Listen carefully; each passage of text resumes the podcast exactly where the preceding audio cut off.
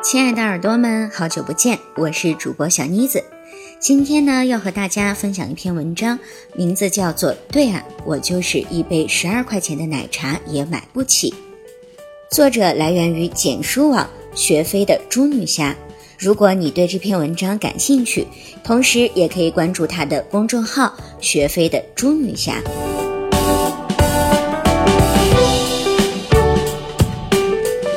入职时听到要去上海培训，我的内心是拒绝的。试用期工资低，而上海消费高，自给自足都成问题。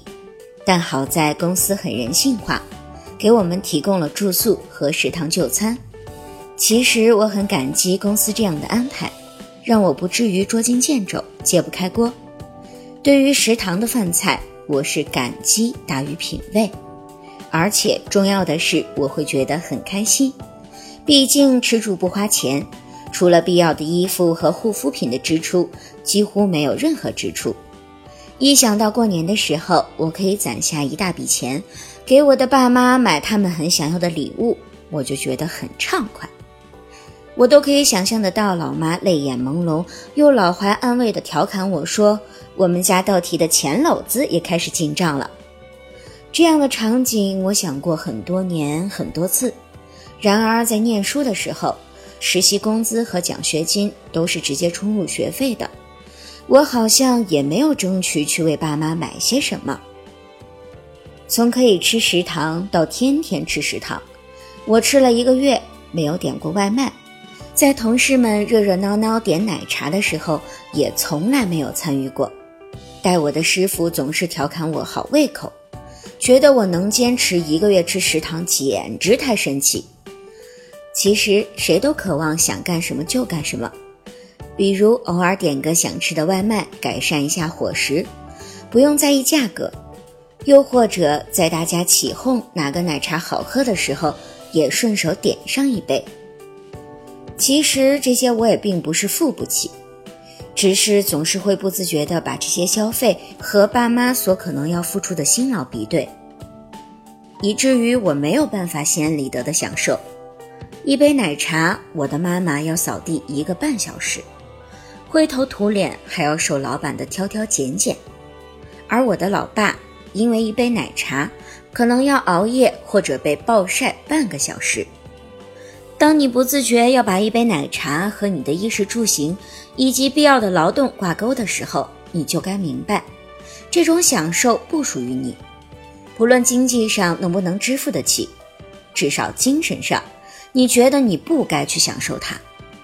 当然，归根结底还是穷，总是想着要攒钱，以防备可能的需要。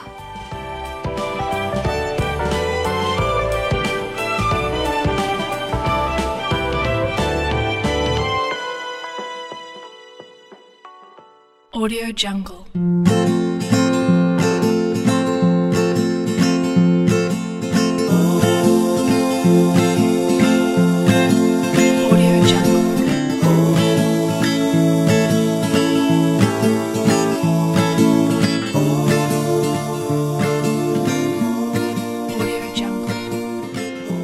上班的时候。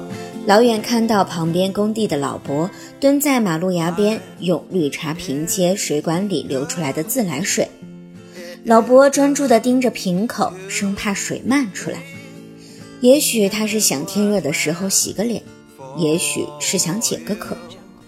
碰见这样的情况，我只能心酸，却不能同情，因为我的爸妈也是做这样繁重甚至不被尊重的工作。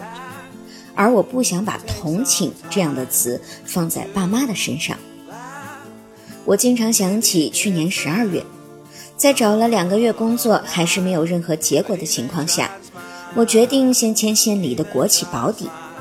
妈妈晚上八点半在车站接到了我，带我到车站旁的小餐馆吃了一碗炒面，面有愧色，说爸妈没用，不能给你提供资源，只能你自己慢慢找。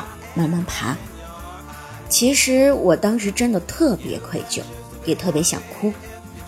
念书十几年，不能改善爸妈的生活，不能为他们解忧，反而让他们操心。但我当时能做的，只是在第二天早上走的时候，把妈妈给我买的柚子分一半，偷藏在她休息可以找到的地方。我的爸妈就是这样的，我和我妹也是这样的。其实彼此都压抑了很多欲望，我们是舍不得花，爸妈则是连吃都舍不得。很多农村的父母和农村出来的孩子也都是这样。之前微博上有个特别火的话题，叫做“有没有哪句话是你看到就要泪目的”。热门上有一个短短的句子。却有几万人点赞。他是这样说的：“最怕自己成长的速度追不上父母老去的速度。”大概很多年轻人都有这样的感受。很多梦想归根结底都是想给爱的人好的生活，但现实往往不能够。然而现在我能做的，也只是认真的做好一份只能养活自己的工作。我只能多看几页书，只能在简书上多敲几个字。Lift your head up high and open your eyes. You can choose to be happy if you try, you might be surprised. Choices that you make.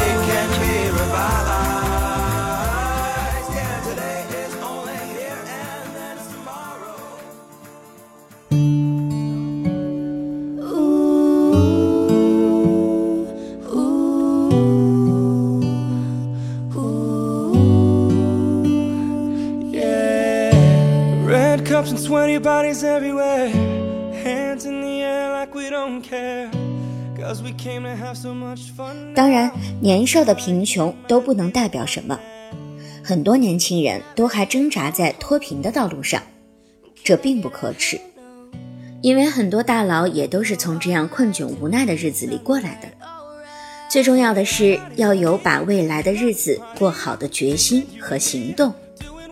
十二块钱的奶茶，说实话，我也不是买不起，只是我还没有这样的心情去品味这样的一杯奶茶。父母尚在苟且，哪敢妄图享受？等什么时候我有能力让爸妈像城里退休的小老头、小老太那样，每天跳跳广场舞、下下棋，能够享受生活的悠闲的时候。大概我才会有心情在午后醒来品一杯奶茶的心情，而我希望这一天不会太远。当然，这只是我从一杯奶茶想到的，是我个人的经历和态度。对与此相反的人生态度，并没有任何的评价。每个人只要自己觉得幸福就可以了。今天的文章就跟大家分享到这里啦，我是你们的主播小妮子。